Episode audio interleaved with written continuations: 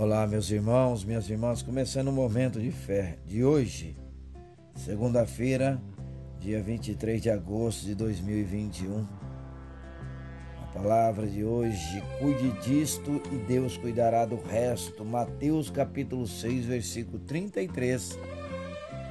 Busquem, pois, em primeiro lugar o reino de Deus e a sua justiça, e todas essas coisas serão acrescentadas a vocês.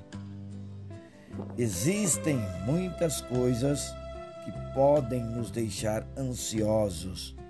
Por exemplo, falta de emprego, a preocupação com comida e roupa, o medo do futuro e por aí vai.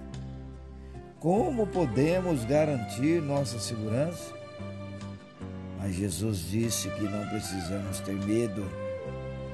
Deus sabe do que precisamos e Ele cuida de nós. Nossa grande prioridade deve ser o reino de Deus. Nada é mais importante que ver o Evangelho crescer e viver para dar glória a Deus. Quando nos dedicamos ao reino de Deus, podemos viver livres da preocupação com o futuro, porque Deus garante nossa segurança por toda a eternidade. Fale com Deus agora. Fale com Ele. Senhor Deus, sei que você está no controle de minha vida, Pai. Por favor, ajuda-me a confiar em você e a vencer o medo do futuro.